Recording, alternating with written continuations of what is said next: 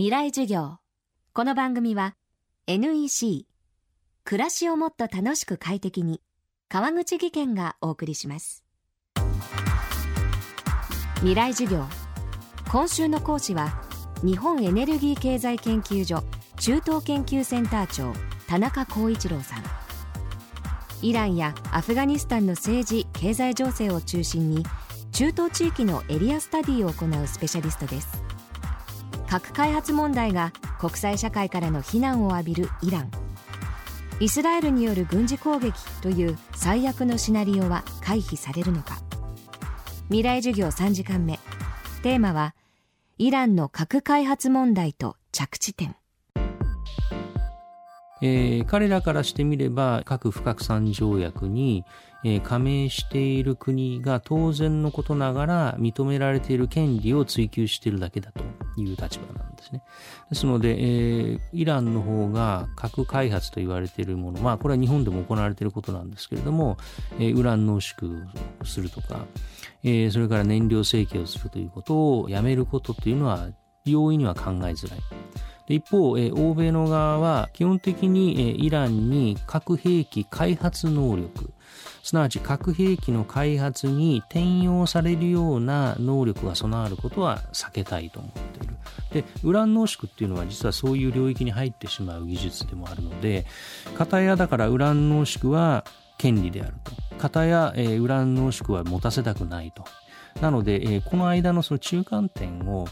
えー、まあ交渉でもあの何でもいいんですけども見出そうとするということがそもそも非常に難しい話です。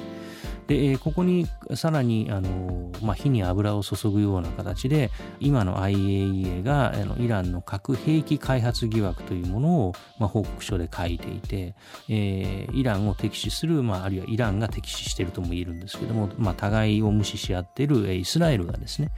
えー、イランのこういう核、えー、開発施設を、えー、攻撃するぞと脅しているわけです。で、まあ、この下で、えー、じゃあどうやったら、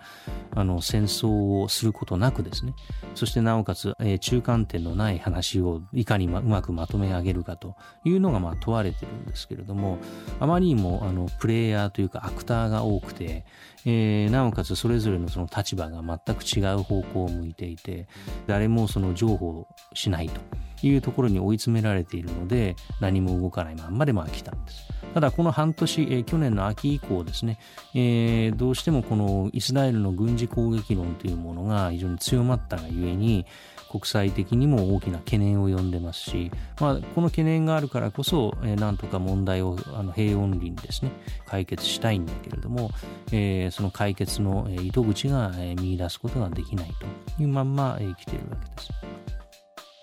未来授業明日も日本エネルギー経済研究所中東研究センター長田中光一郎さんの講義をお届けします。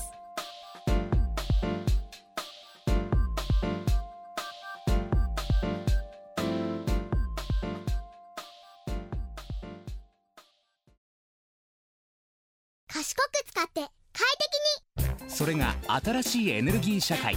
NEC グループは家庭内エネルギーの見える化や蓄電システムの開発に取り組んでいます。エネルギーの賢い使い方 ICT で家から街へ広がります。未来はもっと快適。NEC こんにちは。新井萌です。地球にも人にも優しい OK 網戸で気持ちのいい夏を送りましょう。萌えは網戸でエコライフ。川口技研の OK 網戸。網戸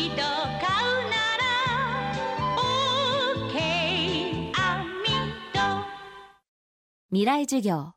この番組は NEC 暮らしをもっと楽しく快適に川口技研がお送りしました。